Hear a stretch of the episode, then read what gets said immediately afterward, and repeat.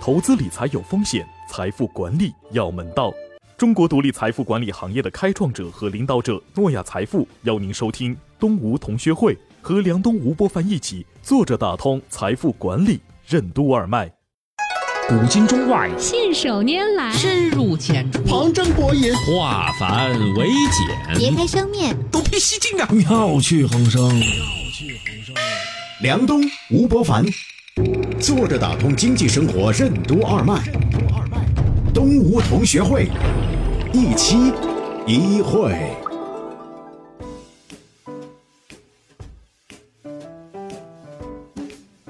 坐着打通经济生活任督二脉，大家好，欢迎收听今天的东吴同学会，我是梁东，对面的是老吴吴伯凡。大家好，哎，老吴你好。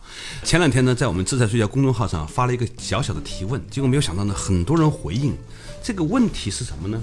话说啊，我们有一个同事，他发现了他每天早上最大的快乐呢，就是把早餐拿到碗里面，坐到台阶上去吃。他突然有一天意识到，哎，我怎么会习惯把早餐拿到台阶上吃呢？他想起他小的时候，家里面那个桌子不够，一大家子人，所以他们这小孩呢都不上桌的，都是拿着那个馒头啊，拿着豆浆啊。到台阶上吃的，他现在发现这是一个他巨大的快乐。他说他现在每天最幸福的时刻就是早上的时候，在院子里边啊，我们正好有个院子嘛，在我们院子里面拿着早餐，望着天，看着那个植物吃早餐，他特别幸福。这一下子就激起了我自己的回忆。我在想，我现在最大的幸福是什么？烧鹅、肥肠粉、叉烧，然后凉粉。全是小时候那点快乐。你是说你吃饭的时候的口味，还是不光是吃饭？我后来统计了一下，我最近这五年来最幸福的时刻，全部跟吃有关。按道理说，我是一个射手座，他们都说射手座的人应该是爱旅游的，我一点儿都不爱旅游。以前我们还投过一个旅游公司嘛，他们还去南极、北极，我想都没想过要去南极、北极。我觉得一个人疯了，花二十几个小时坐飞机、倒火车、倒轮船去到那儿，冷得半死，一点都不觉得好玩。我真的发自内心的不会觉得旅游是一件愉快的事情。所以呢，后来就得出一个结论，就是我们人长大了以后，甭管你混成什么人。你那点幸福的来源全部跟童年那点有关，嗯啊，所以呢，如果你发现你的幸福就是吃个烧鹅的话呢，其实你不需要挣很多钱。嗯，幸福感的黄金储备是多少就是多少。你在说的时候，我也想起来，我也不爱旅游，发现啊，真是很多地方去了以后啊，没有那种感觉。就有一年我去黄果树瀑布，坦白说，我真的不觉得，我觉得黄果树瀑布远不如我在电视里看的那么壮观。呃，当然这种旅游体验不好呢，也跟那个什么旅行团啊什么这个东西有关。同时我在反省啊，我没有那种就是流连忘返。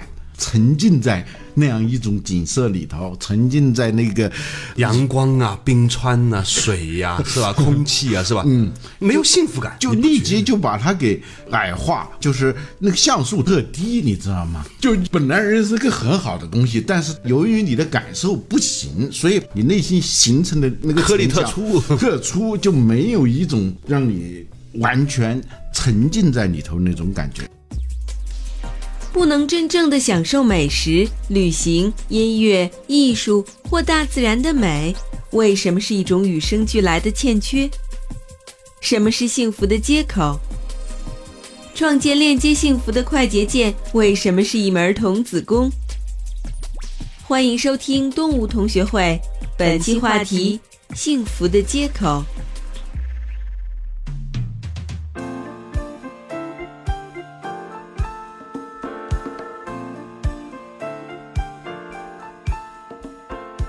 所以就打底子啊，童子功啊，我们经常说童子功就是小时候背多少首唐诗啊，嗯，这是一个在学习上的，在生活上的童子功。其实你打不打，他都在打，嗯，你小的时候生活的那种状态，决定了你以后对这个世界的基本感受。这个东西跟口味啊差不多，六岁以前，嗯，就固定了啊。那些麦当劳、肯德基都搞一个儿童游乐室，就把那小孩基本上就圈进去，就在你的味觉里头进行底层代码的。哎，这是真的。我发现我们有几个同事啊，嗯，八零后、九零后啊，小的时候真的是吃麦当劳长大的。嗯，我们比如我们搞团建的时候，或者有些时候晚上加班晚了之后说搞点什么吧，他们说哎呀搞个炸鸡，喝个可乐，我就觉得就很幸福。他是发自内心的觉得很快乐，嗯，所以呢我也就随顺着他们，但是我心里面觉得太对不起他们了，加班那么晚，好不容易想请你们吃顿大餐，是啊没有，那那 给个炸鸡吃，谁觉得谁像你小时候在广州吃的各种肥肠、各种烧鹅那种童子功，你是 你是能知道那个味道的奥妙在哪儿啊？就得劲儿，那个劲儿就在那个最恰当的那一点，你就觉得那种哦，跟宇宙打通的那种感觉。我四岁半的时候跟着我爷爷去广州酒家吃早茶。八十年代初的时候，广州酒家就已经同时在早上提供两百种点心了。嗯，所以现在我对于各种点心的味道，这个烧排骨啊啊，不同的位置出来的排骨，蒸的、炸的、煎的，哇，那个中间的差别非常非常的兴奋。嗯，后来发现自己变成这样一个吃货，而且终身没有以此为职业，多少有点遗憾。嗯，那是我的童子功，你知道吗？那么你怎么能混呢？也是个蔡澜或者一个沈鸿飞吧，都没有哎，。所以为什么我跟蔡澜和沈鸿飞是那么好的朋友呢？就是我有几个忘年交朋友啊，除了跟老吴你以外，完了，我这帮人就。你跟沈鸿飞也不能叫忘年交。呃，像沈爷也算是我师傅哈。嗯就是我发现呢，我跟他们几个人有一种与生俱来的连接感。我开始的时候不知道为什么，后来才知道呢，原来他们对于美食的那种爱好，激起了我内心深深深深的共鸣。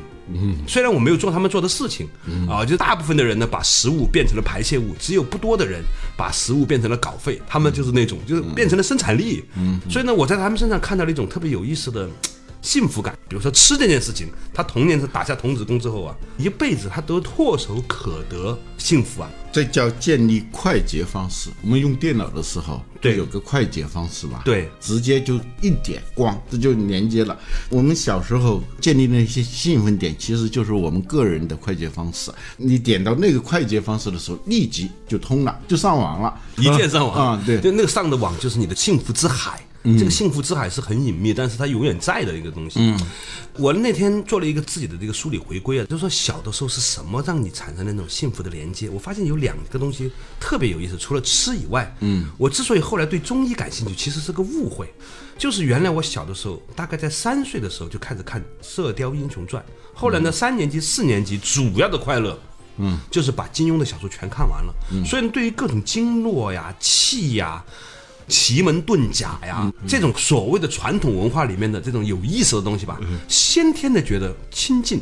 你也是源代码植入了吧？对。就是你说别的他不感兴趣嘛，对。他不来电嘛，对。啊，或者他不让你建立连接，对。嗯，我记得以前我讲过，就有一个儿童心理学家，在我们国家还很有名，姓孙。有一回我听他演讲的时候特别有意思，他一上来就跟说：“你们是不是觉得我穿的这个衣服很滑稽？其实我今天动了很多的心思，如何把这个衣服穿得好一点，在这么一个场合里头，不至于太掉价。呃，其实呢，我自己现在还也有点钱，衣服呢也买得起。”但是我觉得，每当参加一个活动穿出来的衣服，连我自己都觉得特别的丢人。我特别羡慕那些衣服穿得特别得体的人。但是你们知道我为什么穿不好衣服？他说我有三个哥哥，她是个女性啊。小时候大哥的衣服穿完给二哥嘛，二哥穿完了给三哥嘛，三哥完了之后就给他穿。从小就是穿，一个是男孩子的衣服，嗯。啊不合身的衣服；第二是旧的衣服，嗯。渐渐他对衣服的颜色、款式，所有这些东西，他没有任何感受，他没有建立这个连接。后来长大了之后想努力，其实也很难，对，有钱也很难。对，这就像说音乐要从小时候学嘛，嗯。啊，像莫扎特四岁不会写字会作曲嘛，嗯，他就是因为可能在胎教的时候，对，所以他四岁开始作曲，这个他建立了那种连接，嗯，所以他作曲的时候，在别人看来可能是一件很痛苦的工作，他就像是就像你在唤醒，对，就像你在吃东西的时候被烧鹅。被唤醒了，所以他这个产量特别大，虽然三十七岁就死了，嗯，但是就这个三十七岁的时间里头，他已经做出了那么多的曲子。是的，有不少艺术家是三十七岁死的，梵高，嗯，梵高的量非常大的，嗯，梵高画那种画，他根本不是在劳作，嗯，至少不是单纯的劳动，我觉得他是简直就叫释放。对。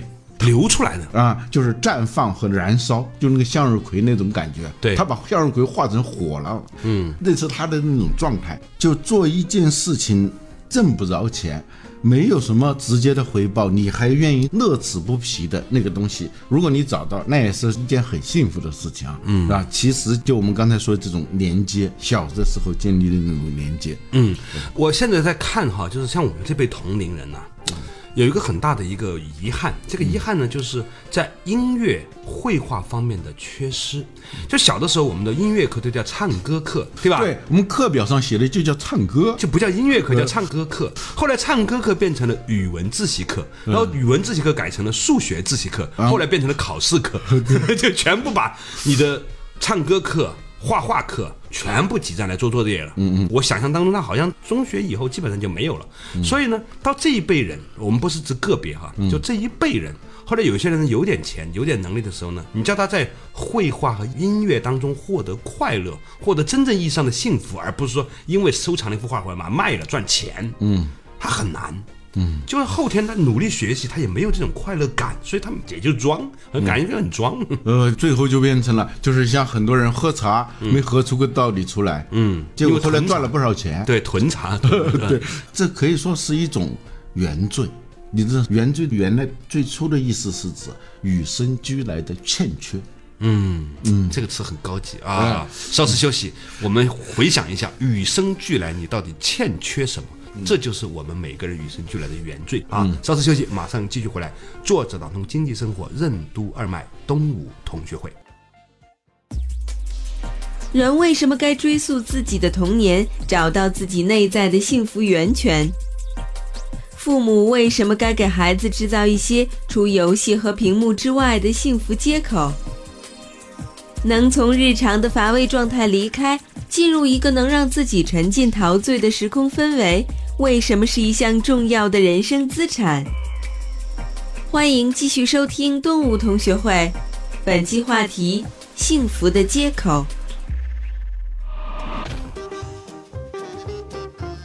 作者打通经济生活任督二脉，大家好，欢迎收听今天的东吴同学会，我是梁东，对面的是老吴，老吴你好。大家好，嗯，今天呢，我们聊到一个话题啊，就是我们现在长大了以后的幸福感、幸福的能力，其实在童年的时候就已经播下了黄金储备。如果小的时候没有这一部分呢，就构成了我们现在心理上的一些欠缺。这倒的确呢提醒了我们，就我们要知道我们欠缺什么，所以对于别人有，你才知道说哦，人家那个东西跟我们不一样是有道理的，因为我们两个童年不太一样。嗯，但是呢，我们也要发现自己以前的富矿是什么，嗯不要贬低自己吃烧鹅的经历，对吧？童年，对，每个人都要找到自己的那个连接点嘛。对其实每个人都有的，不要在这件事情上跟自己较劲。嗯，不要跟自己较劲。你小的时候吧，就没有受过非常好的音乐训练呢。现在长大了之后呢，装模作样去听音乐会啊，这个事情吧，其实不一定能带来真正的快乐。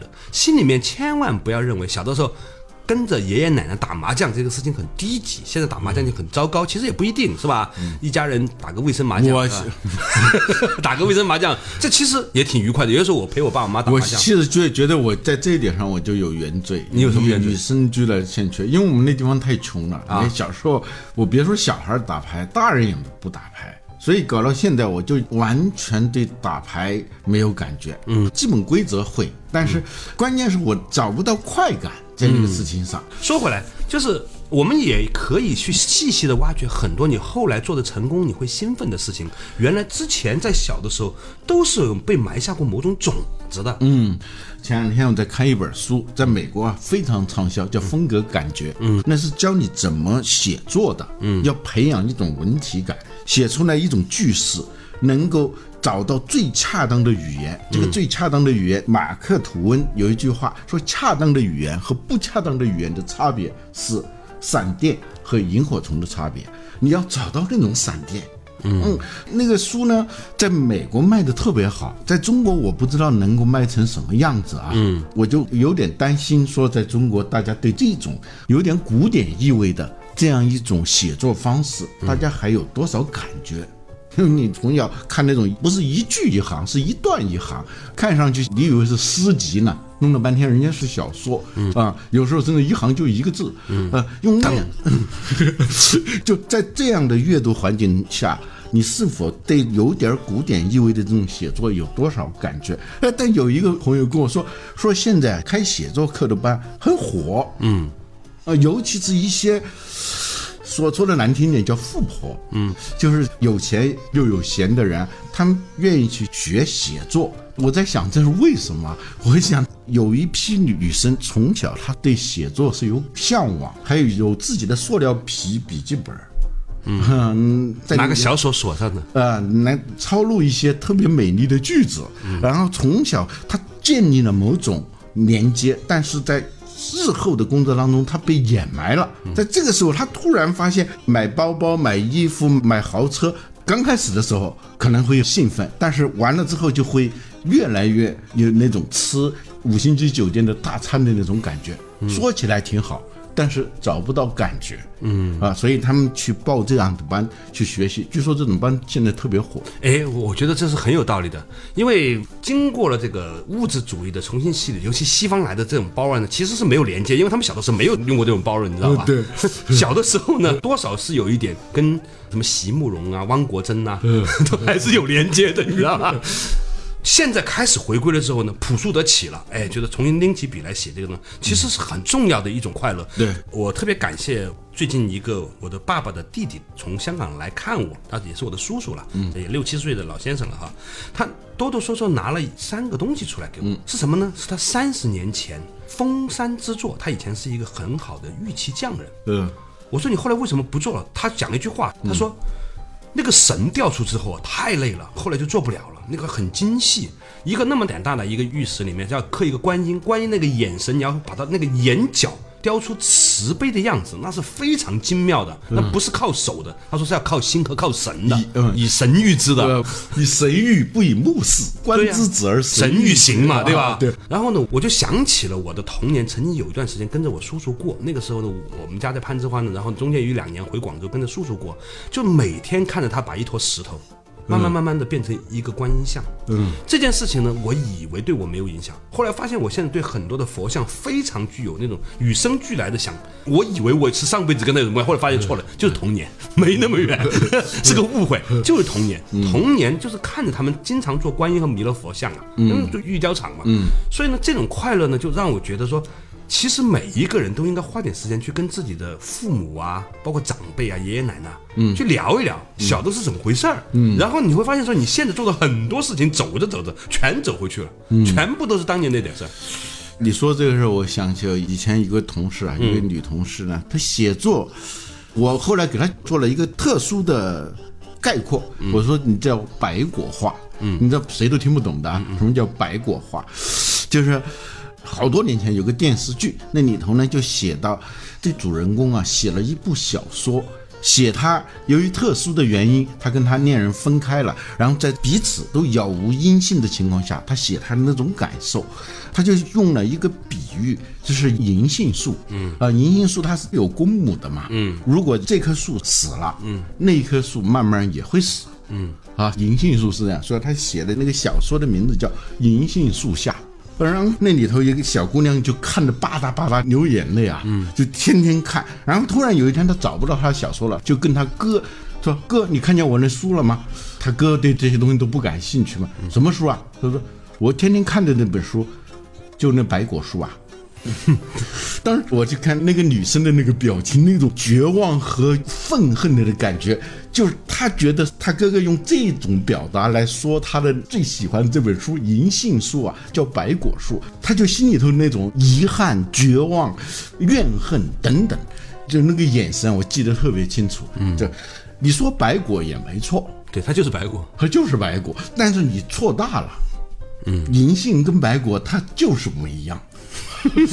所以就是我说这个写作的时候，有的人他就明明把一件很有意思的事情，他写的没意思，厉害的人啊，他能把一件很没意思的事情搞得很有意思啊。就像那老舍的话剧里头说的，你还能把那点意思搞得没意思吗？而且在生活当中就有很多人，他是把那点意思搞得没意思，但还有一种人是把没意思搞得很有意思 搞得很有意思。这就是这样，就是写作千万要远离白果化。嗯嗯，那我来跟你争辩的嘛，你有可能说我没说错，嗯，我说的一点都没错，但是问题就在于你根本不知道你错在哪儿。啊，就是用木心的话说，我悲哀的看着你们这些不知道悲哀的人们，啊，就就是这样一种感觉。那，苦啊，木心苦啊，人家悲哀还不知道悲哀，你不悲哀，你还看见人家还产生了新的悲哀，你知道多悲哀？嗯，我们今天讲的这个话题，就小的时候为一个小朋友培植某一种幸福的连接的感觉啊，嗯，其实呢是他这一辈子最建立接口，建立那种感觉的接口。这个连接点哈，嗯，否则的话呢，他以后一辈子在世俗社会里面，无论做成什么样子，他都没有那种获得幸福的快乐的能力。嗯，我见过几种富二代，有特别有教养的，特别低调，而且这种低调里头不是刻意低调，它是很自然的那种低调。嗯，还有一种呢，就是那种富二代，他就除了炫富之外就没有别的乐趣。我觉得这孩子太可怜了，真的。一定是小时候爸爸妈妈没好好照顾他，他除了用金钱啊谋求这种权力优势来找到某种很虚幻的快乐之外，可能他就没有。如果他内心真的是有像你吃烧鹅的那种快乐的时候，你就可能就没有这种兴致。看观音菩萨，我是也是有快乐的，好吧？在这一点上来说呢，我有两个观点啊。第一个呢，就是呃，也不要刻意的高化或者是矮化我们童年的幸福连接点。重点不在于高和矮，重点的是你得知道你跟什么东西有连接。这个事情呢，幸福无所谓高低贵贱，嗯，对吧？这是第一个。第二个呢，就是在有条件的时候呢，为我们的孩子啊，要创造一些有别于游戏、iPad 以外的快乐。因为我认为，就不像我们的孩子，如果他再过十几二十年的时候，肯定是一个非常丰富的互联网和屏幕的社会。但是在这个基础之上，如果他仍然拥有某一种对于大自然的、对于食物的、对于空气和水的，就是这种在地球上已经存在了很久的东西的那种连接感的话呢，他就有一种超越数字化时代和数字化世界的一种能力。那个能力和幸福感呢，其实我相信在未来会变成一种很核心的价值。或者说自己有一种真正旅游的能力。对这个旅游就是说从日常的乏味的状态当中离开，嗯，进入到一个自己可以沉浸其中、陶醉其中、流连忘返的那样一种空间和时间或者氛围里头去。这就是一个基本的资产，人生的一个基本资产。嗯嗯，呃，除了旅游的这种快乐之外呢，比如还有一种就是阅读的快乐。真正不仅仅我说的旅游是打引号的，就是就是出离出离日常状态，对啊，能够进入到一个奇妙的世界的这种能力啊，是的，你刚才说的那种状态，其实我后来观察了一下，那些真正吸引我的人、有魅力的人、吸引我的人，他总有那么一两个特别有意思的快乐。这个快乐别人很难理解，但是他是很享受其间的。当他在那个世界里面的时候呢，他是完全幸福和自由和释放的，他不受在这个平行宇宙里面的很多的影响，他终身有一个快乐的避难所。嗯，就是那种也许很小。很隐秘，对但是那种东西能给他的那种幸福感的强度是非常大，而且很持久的。顾城的一首诗里头讲到，他写他的奶奶，他的祖母，嗯，他小时候不太理解，就每次啊搬家的时候，他永远是提着一个小包裹。家还没收拾好，他就赶紧把那个包裹就塞在一个箱子里头。嗯，但偶尔他就会把那个箱子翻开，原来是一包他们都没有见过的那种纽扣，玻璃纽扣，现在都没了。嗯，啊，就那个纸包包了好几层，时不时打开看一看，然后把它叠起来，然后把它压在那个底下，就压箱底的那个东西。后来他终于有一次，他问他祖母说这是什么？他祖母有点害羞的说这是。我十几岁的时候，有个男孩子追求我，送给我的这一包纽扣啊。当他的祖母已经去世的时候，他再回想起这个细节的时候，他写了这个诗里头有一句话：“你用一生的时光相信，这是世界上最美的东西。”嗯用一生的时光相信，啊，每当我想起这句话的时候，我在想，我有什么东西是用一生的时光相信？嗯，珍视它，就是搬多少次家，我首先要想到我要把这个东西要放在一个稳妥的地方，那样的东西。有些东西还不是文字，也不是语言。呃，我们家很小的时候呢，有一只很好的樟木箱子。嗯，这个樟木箱子呢，里面还放了一些檀香。